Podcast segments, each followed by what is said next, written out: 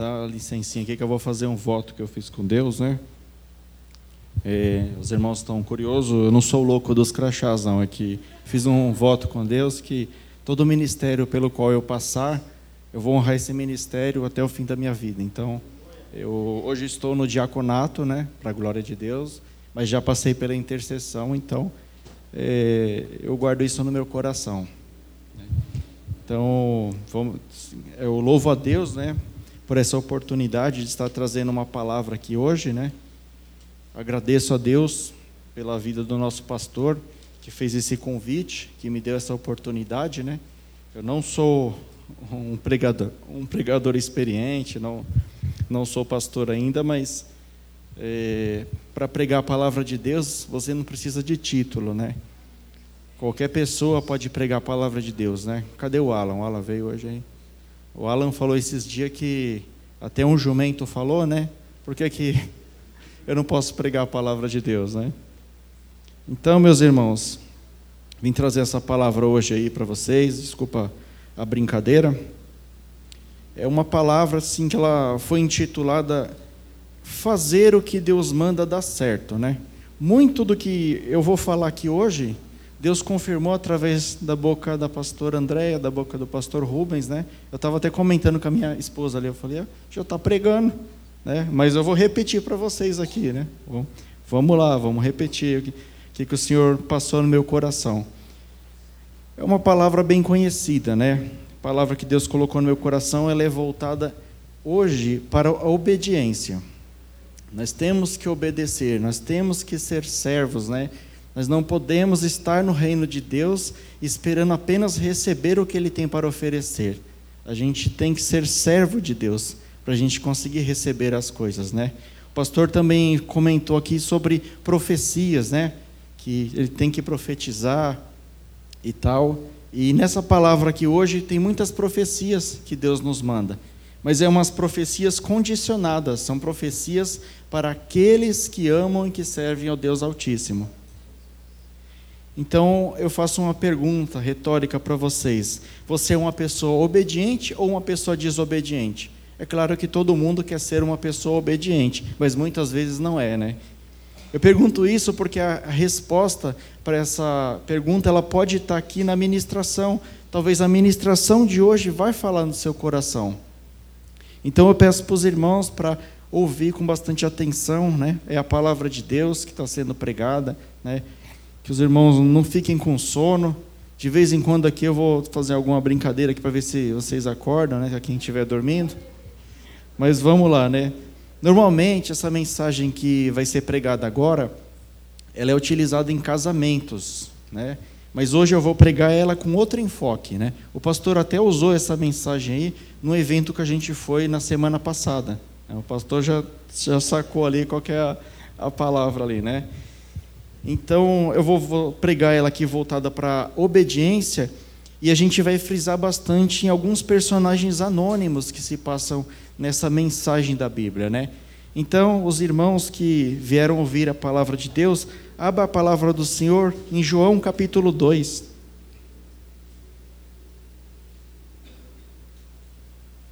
João capítulo 2, a partir do verso 1. João, capítulo 2, verso 1. João, capítulo 2, verso 1. Todos encontraram? Amém? Então vamos ler a palavra do Senhor. Diz assim: E ao terceiro dia fizeram-se umas bodas em Caná da Galileia, e ali estava a mãe de Jesus, e foram também convidados Jesus e os seus discípulos para as bodas. E faltando vinho, a mãe de Jesus lhe disse: Não tem vinho. Disse-lhe Jesus: Mulher, o que tenho eu contigo? Ainda não é chegada a minha hora. Sua mãe disse aos empregados: Fazei tudo o que ele vos disser. E estavam ali postas seis talhas de pedra para as purificações dos judeus. Em cada uma das talhas cabia duas ou três metretas. Disse-lhe Jesus: Enchei de água essas talhas, e encheram até em cima. E disse-lhe: Tirai agora e levai ao mestre-sala. E levaram. E logo que o mestre Sala provou a água feita do vinho, não sabendo de onde viera, se bem que sabiam os empregados que ti, tinham tirado a água, chamou o mestre Sala ao esposo e disse-lhe: Todo homem põe primeiro o vinho bom, e quando já tem bebido bem, então o inferior. Mas tu guardastes até agora o bom vinho. Jesus principiou assim os seus sinais em Caná da Galileia e manifestou sua glória, e os seus discípulos creram nele. Depois disso, desceu a Cafarnaum, ele, a sua mãe, os seus irmãos, os seus discípulos, e ficaram ali muitos dias. Senhor Deus, obrigado, Senhor, pela tua palavra, Senhor, que será ministrada aqui, meu Deus. Eu peço, Pai, que a palavra que for ministrada, Senhor, ela produza o efeito para o qual o Senhor enviou, Pai, para o coração de cada um, que cada um aqui, Senhor, que ouvir a tua palavra saia com a porção que o Senhor separou para eles, Pai, antes mesmo deles precisar vir na igreja, Pai.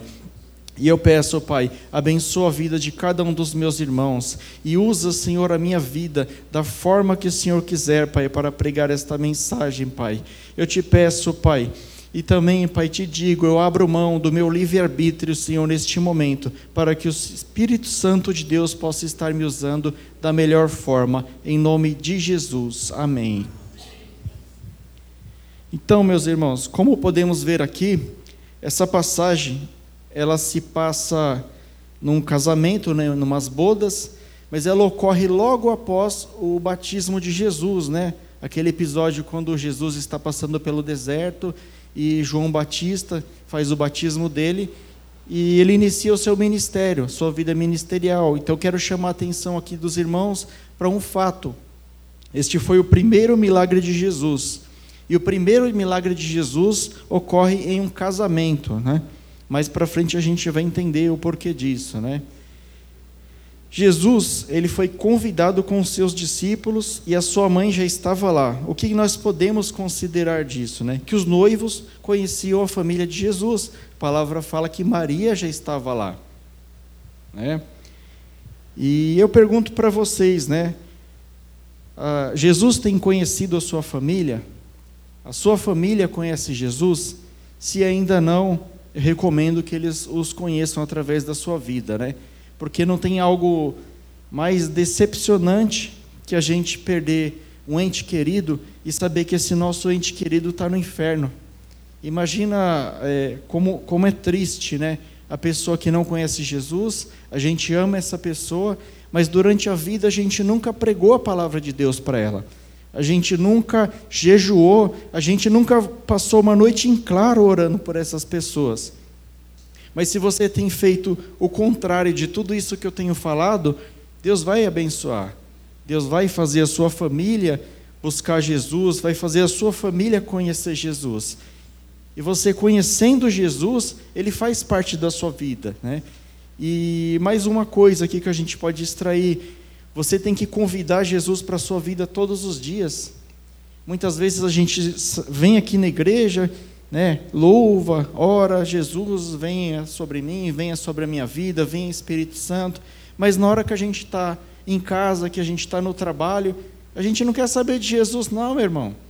Né? Carnaval agora, quanta gente está aí no mundão, né? o carnaval começa hoje, o pessoal quer distância de Jesus. Vai lá na quarta-feira de cinza, né? vai lá na igreja, passa uma cinzinha aqui, ó, vup, estou perdoado, né? É, irmão, já fiz isso. Eu sei como é que é.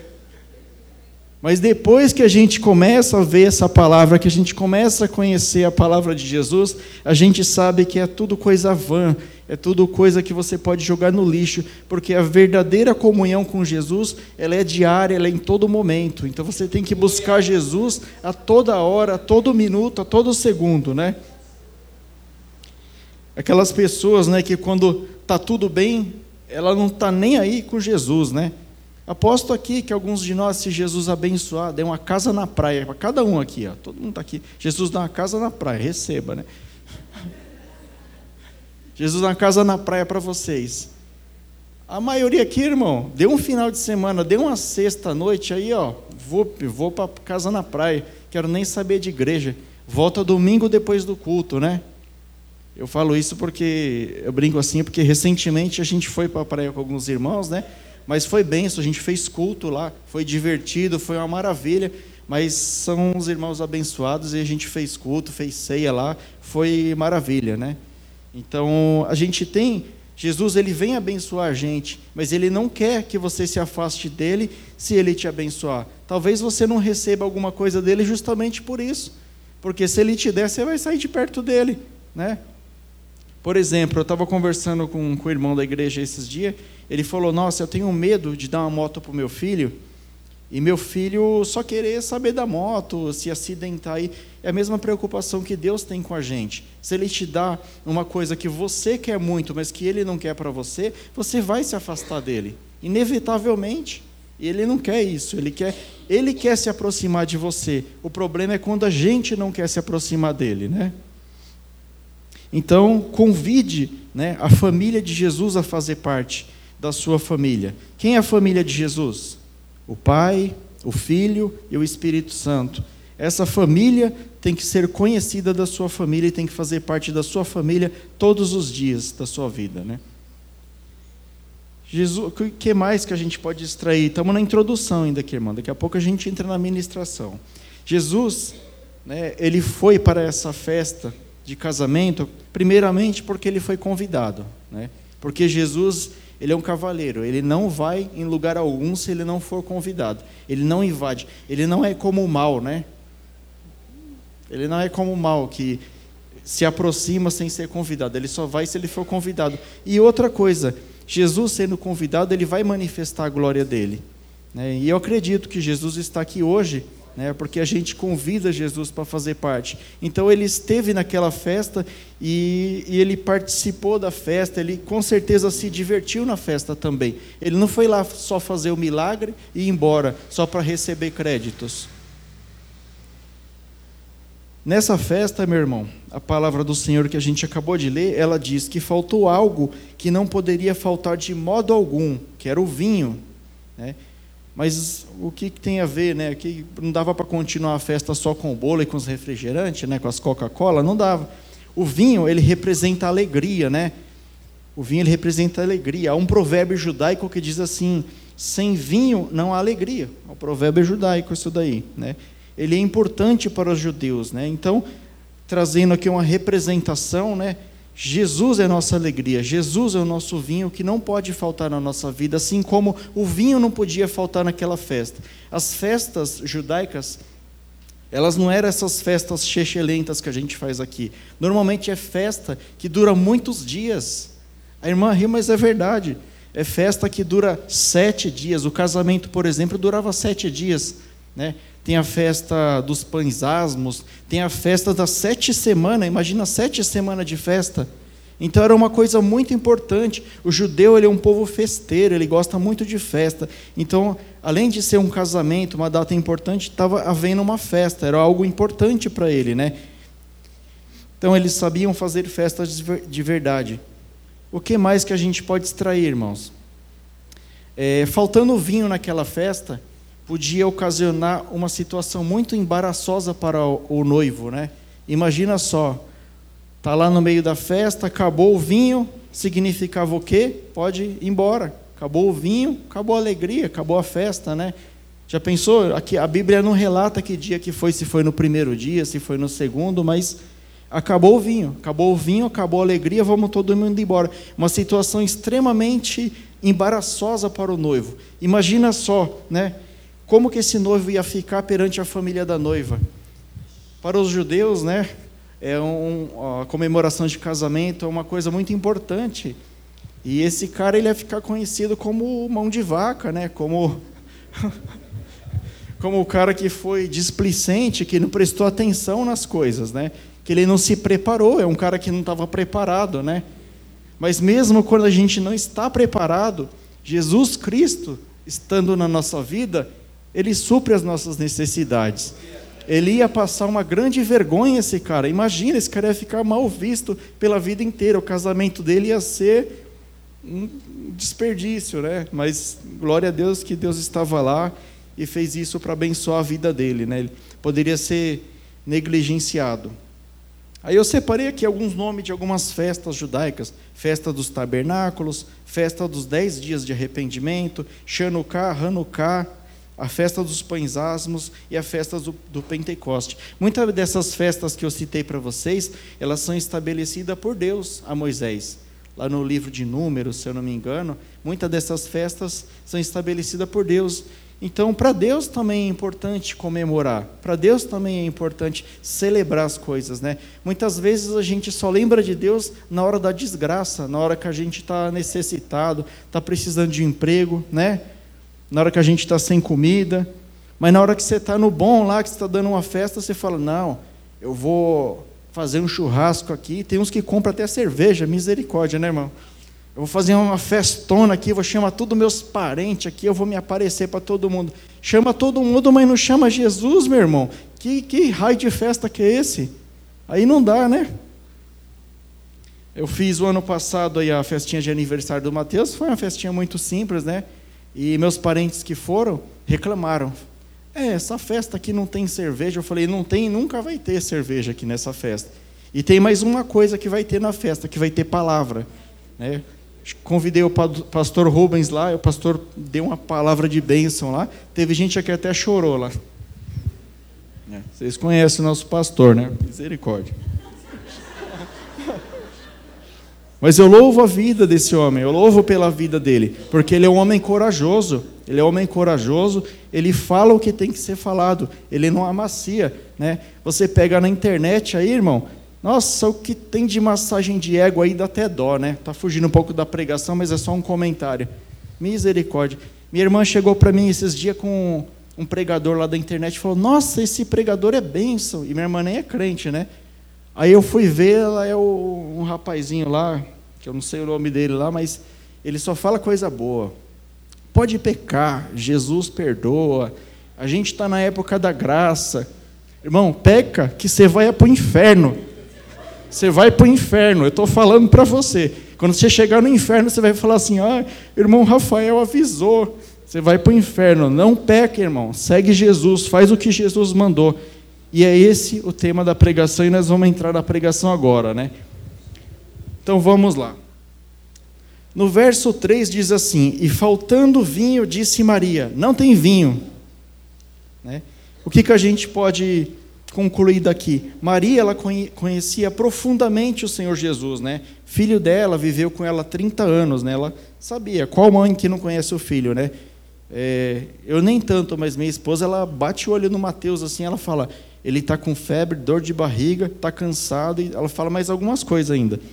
Só de olhar assim, imagina a mãe de Jesus, né? Sabia, conhecia ele. Ela sabia que era só ela apresentar o problema para ele. Então ela falou, ó, não tem vinho. Acabou o vinho, né? Não falou nada para ele, não falou, ó, acabou o vinho, faz o seguinte, pega esses reais aqui, vai lá e compra mais vinho. Só comunicou para ele. Por que, que ela comunicou para ele? Porque ela sabia como que era o filho dela. Você leva um problema para Jesus, mas você não precisa ficar falando para ele o que ele tem que fazer. Tem gente que, pelo amor de Deus, né? Dá um problema para Jesus, ó Jesus, Estou com esse problema aqui, ó, estou desempregado. Tá bom, meu filho, eu vou cuidar para você. Aí cinco minutos depois, Jesus, eu estou desempregado, mas ó, eu quero essa, essa ou essa empresa, tá? Eu não quero de qualquer jeito não. Tá bom, eu vou ver o que eu posso fazer. Jesus, e aí, como é que estamos? Parece aquelas crianças viajando, né? Já chegou? Já chegou? Já chegou?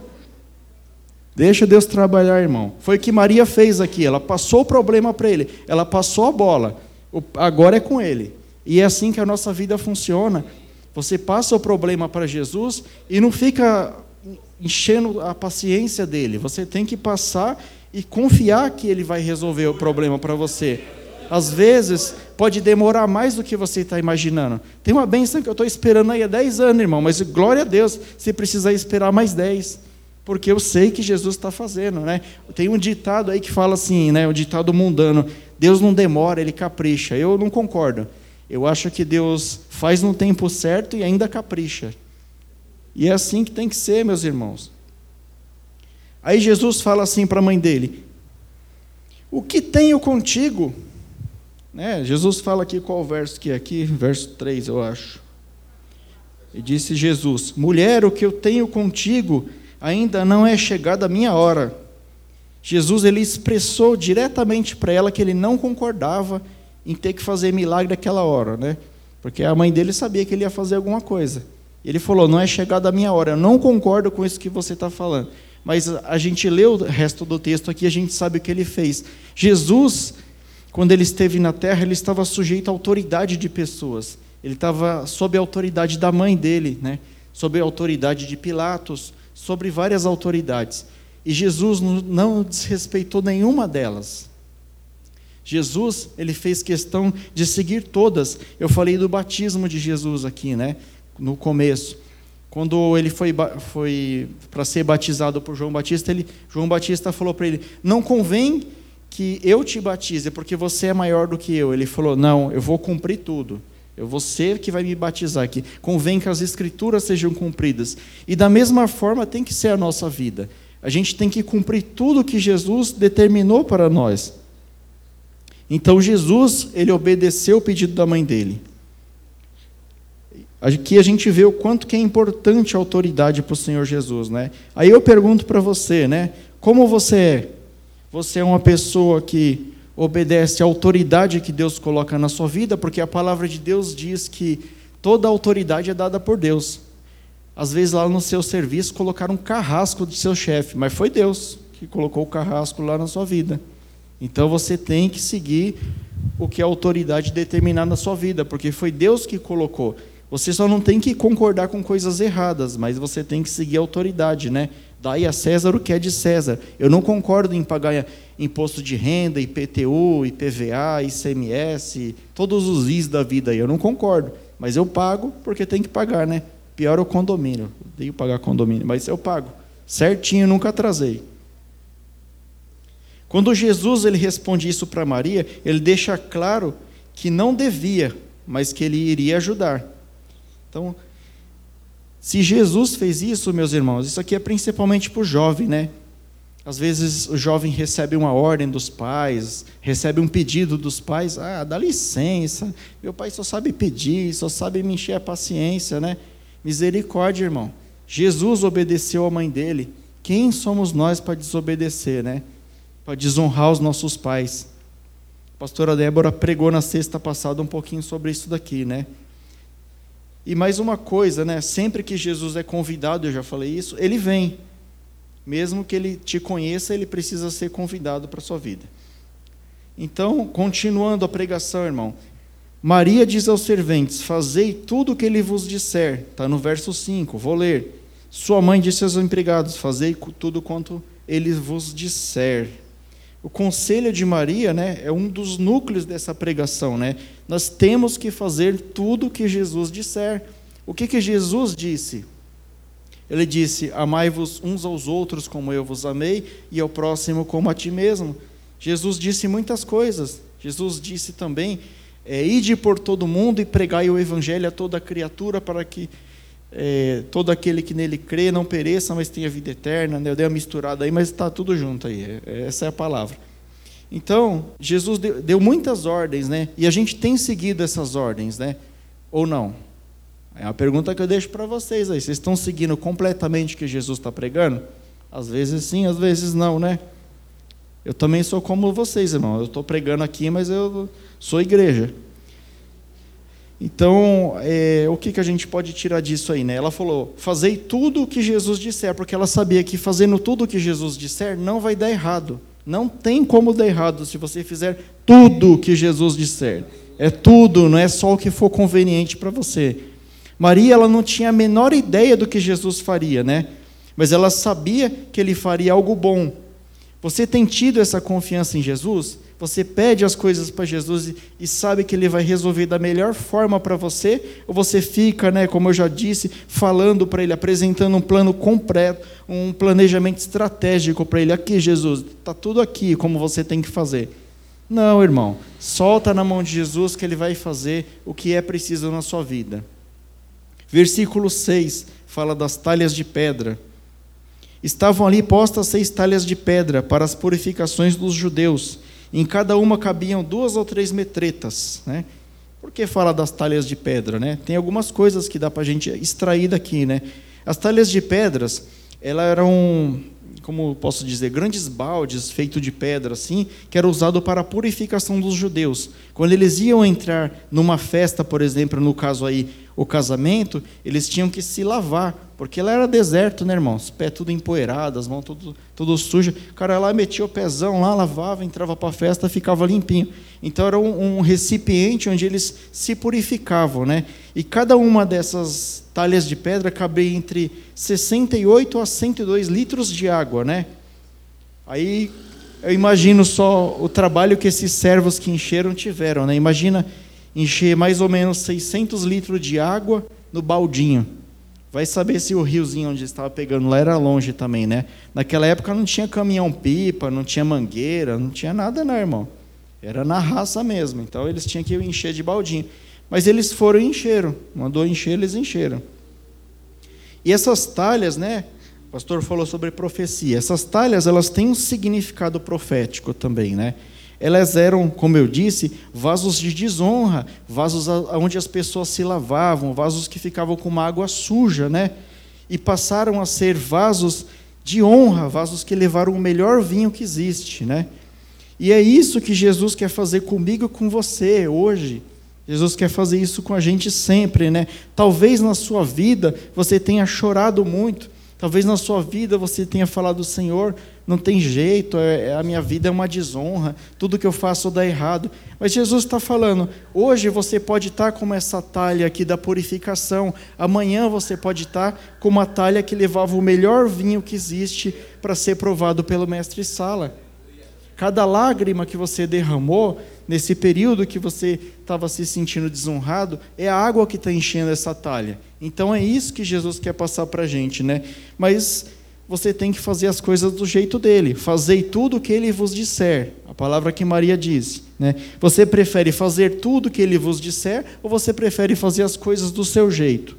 Aí a escolha é sua. A palavra está sendo pregada. Deus, ele mais se agrada né, com obediência do que com sacrifícios. Né? Para não ficar só nas minhas palavras, vamos abrir lá em 1 Samuel 15, 22.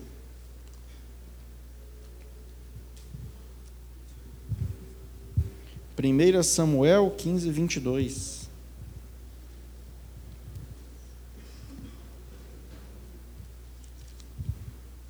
Quem encontrar vai dando amém aí.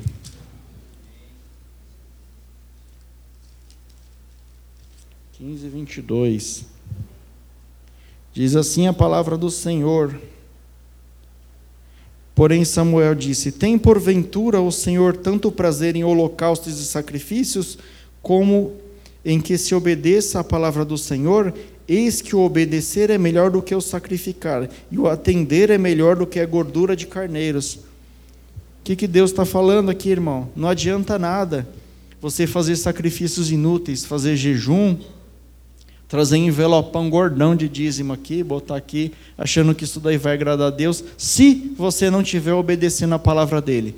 Tudo isso agrada a Deus você dizimar, você ofertar, você servir na igreja, mas a obediência é o principal. Jesus, quando ele esteve aqui, ele foi obediente. Ele foi obediente ao Pai dele de vir para cá se sacrificar, da vida dele por causa de mim e por causa de você. Então, ele é o nosso exemplo de obediência. Então, a obediência é mais importante do que as outras coisas, né? A Jane costuma falar assim que a obediência gera bênção. O que será que gera desobediência, né? Deixa vocês responder para vocês mesmos aí. Jesus disse para os, para os servos para encher as talhas, né? E eles encheram até em cima. Em Apocalipse 22, 1, vamos abrir lá rapidinho. Apocalipse 22, verso 1. Apocalipse 22, 1. Encontraram? Diz assim a palavra do Senhor: E mostrou e mostrou-me o rio puro da água da vida, claro como cristal, que procedia do trono de Deus e do Cordeiro. Né? Então, do trono de Deus, meus irmãos, emana rios de água viva, né? E do que, que eles encheram as talhas que a gente acabou de falar? De água, né? Vai pegando isso daí. Do trono de Deus fluem rios de água viva. Temos que preencher de água viva totalmente todos os dias, irmãos.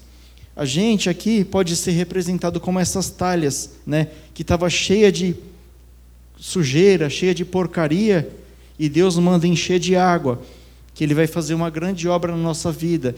E outra coisa, eles encheram totalmente. Quando você está servindo a Jesus, quando você está buscando a Jesus, você tem que preencher Jesus totalmente na sua vida. Não adianta você colocar Jesus só na onde é conveniente. Tem gente que só coloca Jesus na hora de receber a bênção dele, né? Nessa parte eu quero que Jesus esteja. Agora nessa parte aqui deixa que eu controlo. Nessa parte aqui não. Tem que colocar Jesus em tudo, meus irmãos. Não dá para você ter comunhão com Jesus, querer receber o milagre, a bênção dele, e você não colocar ele completamente na sua vida. Podemos pegar esse exemplo aqui da talha, né? Não deve haver espaços em nossa vida sem estar preenchido por Cristo, porque somente cheios dele seremos vasos de honra. Para virar um vaso de honra, a talha teve que ser cheia até o talo, até a boca. Você tem deixado Cristo entrar na sua vida totalmente? Ou ainda tem lugar vazio? Se tiver algum lugar vazio na sua vida que não está preenchido por Cristo, eu recomendo que você preencha com a água da vida, preencha com a palavra de Deus, preencha com oração, preencha com meditação na palavra, preencha servindo o Senhor na casa de Deus, preencha de alguma forma que envolva o Senhor Jesus Cristo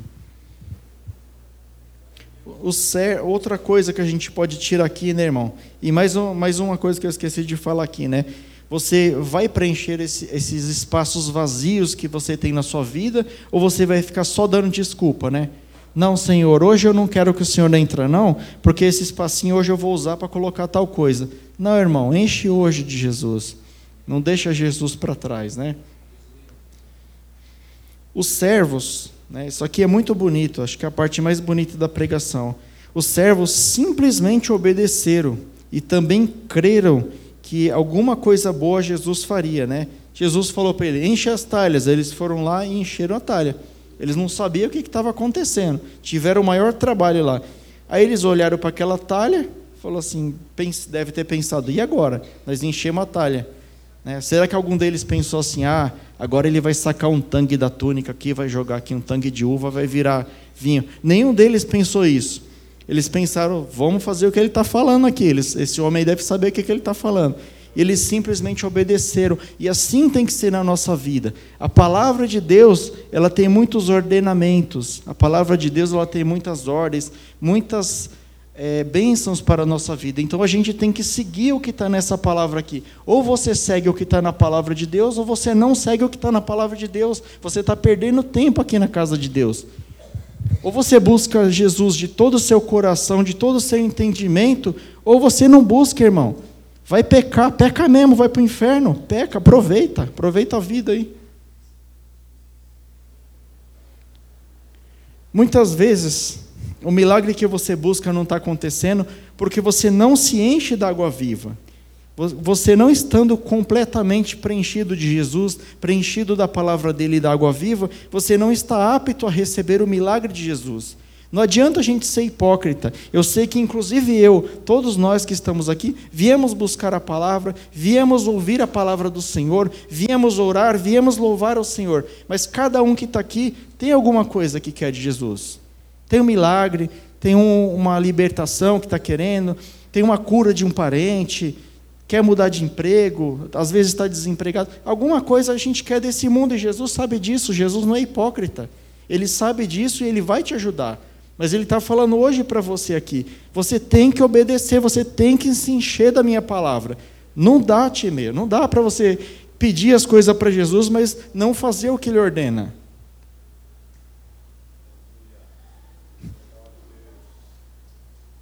Não separa, né, pra, como eu acabei de falar, não deixa para separar só o que for conveniente para você, que essa bênção aí vai demorar muito para chegar. Aí Jesus falou assim para eles: Tirai agora e levai ao mestre Sala, está lá no verso 8. E diz assim: eles levaram. Aqui, mais uma vez, os servos foram um exemplo, né? foram exemplares. Eles obedeceram à voz do Senhor, levaram o organizador da festa. Né? Mas o que, que eles levaram? Alguém sabe? Em teoria, eles levaram uma água de um recipiente sujo. Mas eles obedeceram, eles vieram aqui, pegaram a água aqui e falou: beleza, vou levar água suja para o cara lá. Deus me proteja para não ser demitido, mas eu vou levar lá para o mestre sala. Chegou aqui no mestre sala, tinha virado vinho. Olha que maravilha. O milagre, meus irmãos, ele acontece quando a gente faz um ato de fé. Sabe, Irineu, se Deus mandar fazer uma coisa, vai e faz a coisa que Deus está mandando. Não deixa para depois, não fica duvidando. Senhor, mas eu vou, não vai dar certo. Não, irmão, quantos testemunhos que a gente não recebe aí, né? Maiara, esses dias, apresentou o testemunho da filha dela que foi curada. Tinha uma doença há muito tempo lá. E Deus falou para ela: vai, passa no médico de novo. Passou no médico de novo, não tinha mais a doença. Jesus mandou os, os servos irem e eles foram exemplares. Eles pegaram e foram. Eles não questionaram, eles não perguntaram. A palavra diz: foram e levaram, né? Aposto que nenhum deles pensou assim, né? Como eu falei agora, ah, meu, dá licença, não vou fazer isso não. Eu vou levar lá para o mestre Sala, lá o mestre Sala vai falar, meu, você está demitido, você é louco, está me dando água suja para beber? Mas não, irmão, vocês ouviram a palavra, vocês sabem o que, que aconteceu, né? Então a gente tem aqui, né, eu separei aqui alguns pontos que o milagre acontece na sua vida, né? Eu já falei para vocês que vocês têm que estar cheio de Jesus, né? A sua talha tem que estar cheia até a boca para você receber o milagre. O milagre ele só acontece depois que a palavra foi ordenada e cumprida. Jesus tem ordenado muitas coisas na sua vida, inclusive agora. Você tem cumprido tudo que o Senhor tem ordenado? Para refletir. O milagre, meus irmãos, ele aconteceu depois que a fé foi provada. Eles não duvidaram, né? Quando eu, eu demonstrei aqui, eles pegaram aqui a, a água suja de um lado e entregaram vinho do outro. Eles não quiseram nem saber o que, que ia acontecer no caminho. Eles só souberam que alguma coisa ia acontecer. Então não fica tentando fazer tudo pela sua força, pela sua inteligência, achando que você é o bom. Eu vou dar um pequeno testemunho do meu trabalho aqui, né? Alguns não sabem, mas eu sou programador de sistema, faço sistema para a internet. E é cada bucha que chega para mim lá, às vezes meu chefe chega assim, ó, tem que fazer um negócio aqui que sai rodando, importa o dado, faz lá, sai aqui. Tá... Tem a menor ideia de como fazer aquilo. Eu vou lá, né, né Sarinha? Às vezes aparece para você também esses negócios aí. Aí eu vou lá, o Senhor Jesus, eu não posso, mas o Senhor pode. Aí eu sento lá, cato um copo de café pequeno, assim, mais ou menos. Tomo café e vou lá. Começo a fazer, meto a mão lá, falo, Jesus vai me ajudar, eu vou conseguir. Tem coisa que eu fiz lá na empresa que nenhum programador dos antigos lá sabe explicar como eu fiz, e nem eu sei explicar como eu fiz. Mas fez, está dando dinheiro para a empresa, está pronto lá. É Jesus, meu irmão. Você tem que ter fé em Jesus, você tem que fazer o que Jesus ordena, né? Ele falou: quando você estiver na dificuldade, você me busca. Eu busquei na dificuldade. A gente tem que buscar Jesus em todas as coisas, né?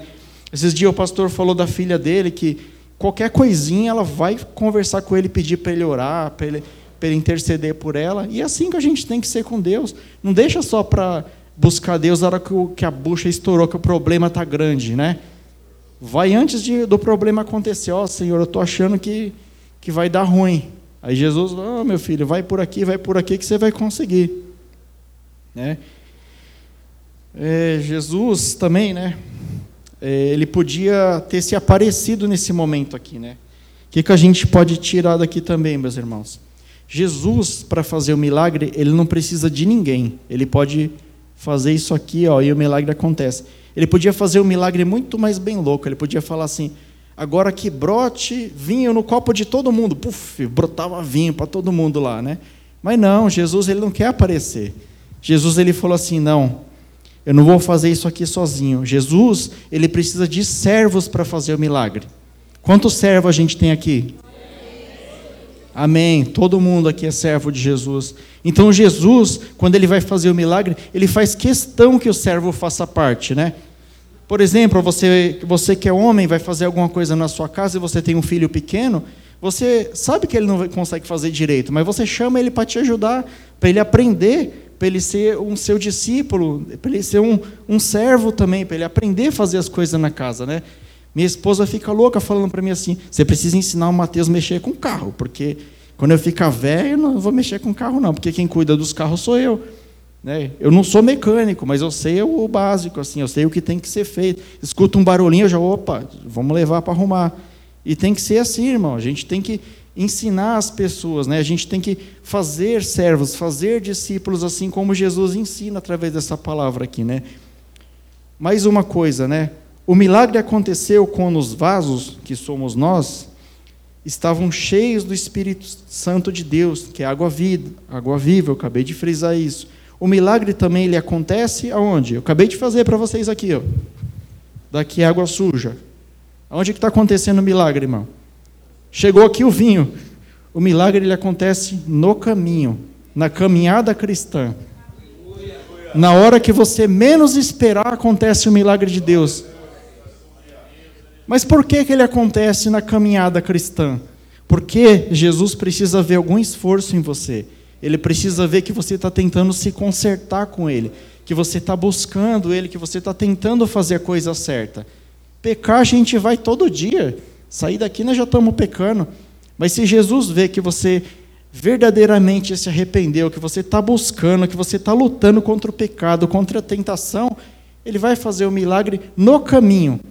Muitas vezes a gente acha que o milagre é só no final, né? A gente determina prazo. Senhor, eu quero um milagre urgente para daqui uma semana, para daqui um mês. Às vezes ele vai fazer antes o milagre para você. Larga de ser bobo.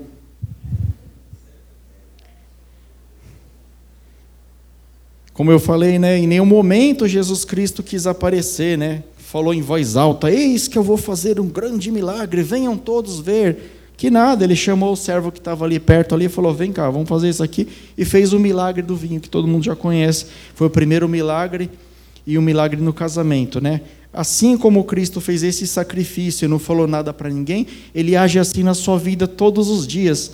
Primeiro, ele já te deu a salvação.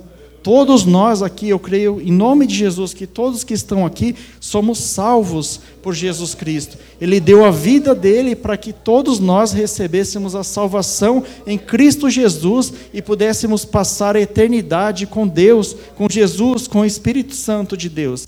Isso ele já fez. E você vê Jesus Cristo com um outdoor lá jogando na sua cara, é, eu fiz para você, né? A gente que, é, que prega a palavra, a gente fala, né? Ele fez para você. Mas Jesus não joga na cara, não, irmão. Jesus não joga nada na sua cara. Você não tem ideia da quantidade de livramento que Jesus te deu essa semana. Né? Só minha esposa tem uns dois testemunhos ali, que depois ela conta para vocês ali, né? Benção. É, uns dois testemunhos ali, né? Um homem pulou na frente do carro dela, e depois ela no serviço dela, ela estava no carro, o caminhão veio para cima. E Jesus livra, e fora os que a gente não, nem fica sabendo. Às vezes eu estou indo trabalhar, eu cato um trânsito, né? Aí antes eu reclamava, eu falo, não, glória a Deus, Senhor. Lá na frente ia acontecer um acidente comigo lá, então prefiro ficar aqui devagarzinho no trânsito aqui.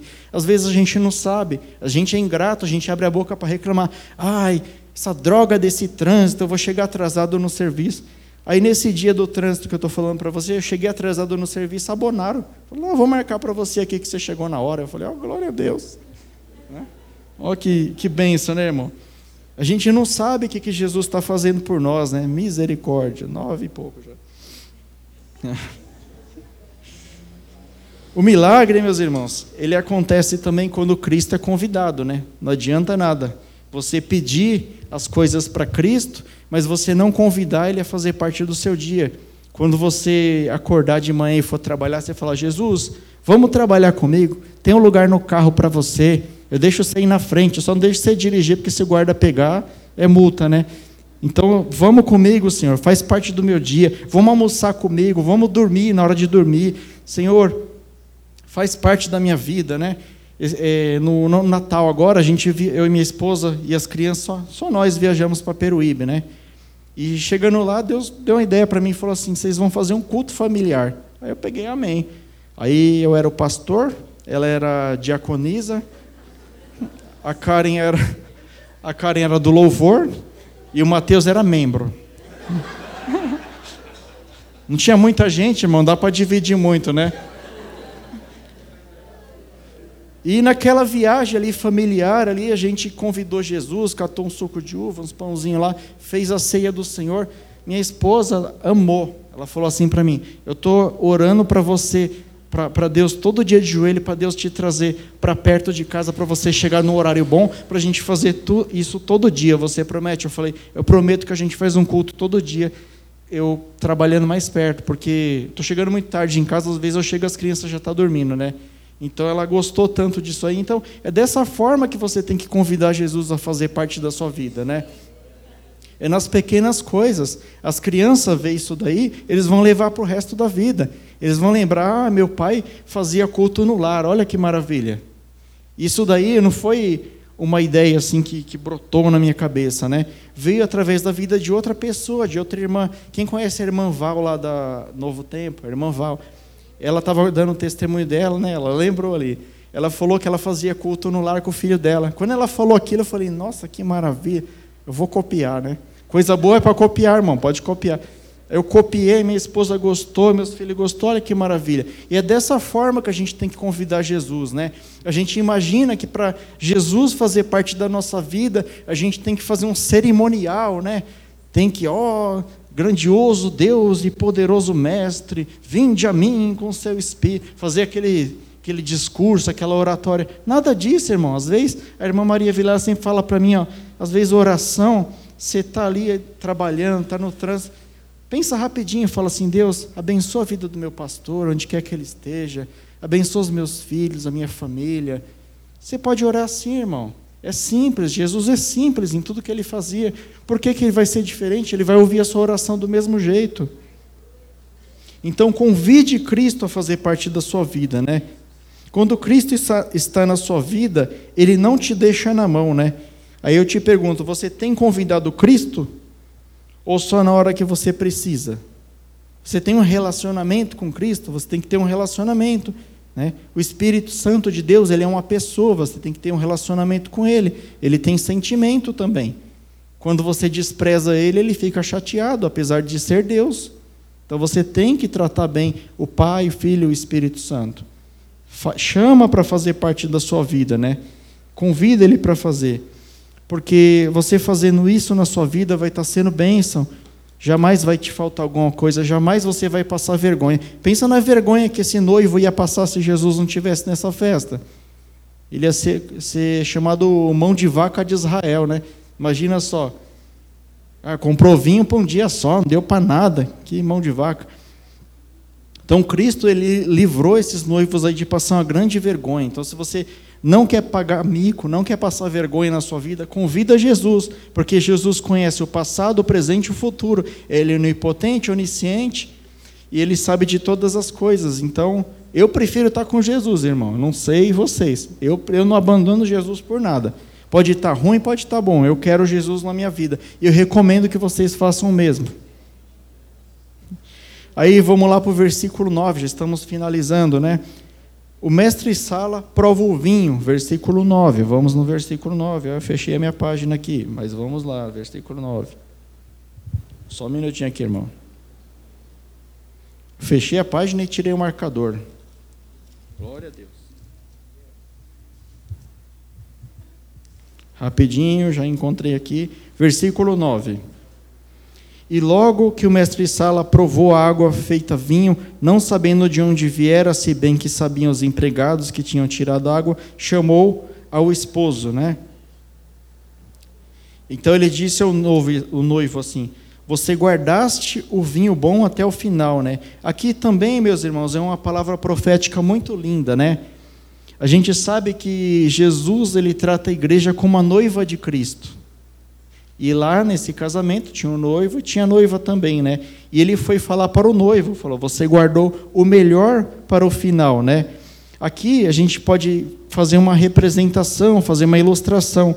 O mestre Sala representa Deus. O noivo, ele representa Jesus Cristo. E o vinho, o melhor vinho, representa a igreja de Cristo. Então, quando a gente chegar lá no céu, né, que a gente tiver vencido, que a gente tiver passado por todas as etapas, por todas as lutas desse mundo, que não vai ser fácil, Deus vai provar a igreja, vai falar para Jesus assim: parabéns, você trouxe o melhor para cá, você trouxe o vinho mais puro, você podia ter trazido qualquer coisa, mas você trouxe o melhor, porque Deus ele vai provar a igreja e ele vai sentir Jesus Cristo. Jesus ele tem que olhar para você e ele tem que ver Jesus Cristo na sua vida. Por isso que eu estou insistindo tanto aqui, que você tem que se encher do Espírito, tem que se encher de Jesus Cristo, tem que orar, tem que jejuar, tem que ler a palavra, tem que meditar, tem que fazer tudo no reino de Deus. Porque você fazendo isso todos os dias, você vai estar cheio do Espírito Santo de Deus, né? No versículo 9 diz assim, no versículo 11 diz assim, né? E Jesus principiou assim os seus sinais em Caná da Galileia e manifestou sua glória, e os seus discípulos creram nele. Mais uma palavra profética, né? Se você for como Cristo, né, a glória de Deus vai se manifestar na sua vida e as pessoas vão crer em Cristo através de você, né? O pastor pregou isso, acho que domingo, ele falou assim que é, ninguém é legal, né? A gente se torna legal quando Jesus começa a se manifestar na nossa vida. Quando você começa a se aproximar de Jesus, as pessoas não sabem explicar, mas elas querem ficar perto de você. Você fica até mais bonito, irmão. Depois que eu comecei a ficar com Cristo, fiquei até mais bonito. Brincadeira. Mas você fica uma pessoa mais agradável, porque as pessoas olham para você e elas enxergam o Rei dos Reis e o Senhor dos Senhores. Elas sentem o poder de Deus na sua vida. Então, meus irmãos, Muitos, muitas pessoas são convertidas, muitas pessoas são tragas para Deus. A gente falou aqui de colheita, né? Muitas pessoas vão para o reino de Deus através da sua vida, não pelo que você fala, mas pelo que você faz, por como você é, né? Já pensou se lá no meu serviço, por exemplo, né? Posso falar só por mim. No meu serviço lá eu ficar um cara briguento, um cara que que só fica arrumando confusão, que discorda de tudo, que é insubordinado, o chefe pede para fazer um negócio, eu não vou fazer, né? O Marília Gabriela, lá, não sei como que é o nome lá, eu nasci assim, vou morrer assim, né? Não, mandou, a gente é servo de Deus, a gente está preparado para ser servo, né? Então, fazendo isso, eu estou dando um bom testemunho. Já teve um rapaz lá, não sei como que ele ficou sabendo, mas ele chegou para mim e falou assim: Você é diácono? Eu falei, sou, agora eu sou, né? O pastor me nomeou diácono, agora eu sou diácono. Ah, legal. Porque eu sou da igreja católica e eu estou estudando, e eu fiquei sabendo que ser diácono é uma honra muito grande, é uma benção muito grande. Eu falei, pois é, Deus me honrou com essa bênção aí. E a partir desse dia, esse rapazinho, ele tem uns 22 anos, ele começou a se aproximar de mim. Ele se aproxima de mim, ele pergunta da palavra de Deus, ele compartilha o que ele está estudando mas ele é católico, mas eu vou ganhar mais um para Jesus. Em nome de Jesus. Então é só um exemplo, irmão, que quando você está junto com Jesus, você manifesta a glória dele. Né? Quem faz o milagre é ele, mas a glória é manifestada através da sua vida, né? E para finalizar aqui, irmãos, Jesus ele fez o primeiro milagre em um casamento. Né? Por que, que ele fez num casamento? Porque para representar o casamento de Cristo com a igreja, né? Para representar o casamento de Cristo com a igreja, né? O matrimônio e a família são muito importantes para Deus. Então, tudo que te passarem diferente disso, está errado, irmão. Ah, mas é, agora nós vivemos no mundo moderno, a união de, de, de casais do mesmo sexo é normal, até a justiça reconheceu. Maldito o homem que confia no homem eu acredito nessa palavra que está aqui. Ó. Se Jesus falar que é errado, é errado, irmão. E se Jesus falar que é certo, é certo. Então, eu convido os irmãos a ouvir a palavra do Senhor e a cumprir os mandamentos do Senhor. Todas essas promessas que estão aqui, que a gente leu aqui, para aqueles que forem obedientes, elas vão fazer parte da sua vida naturalmente. Você não precisa ficar pedindo, né? Você tem que buscar o abençoador, irmão. Você não tem que buscar a bênção. E essa foi a palavra, irmãos. Já está em cima da hora, né? Eu queria orar pela vida de vocês e agradecer ao Senhor. Pode ser? Vamos ficar de pé. Em seguida eu passo para o pastor encerrar aqui.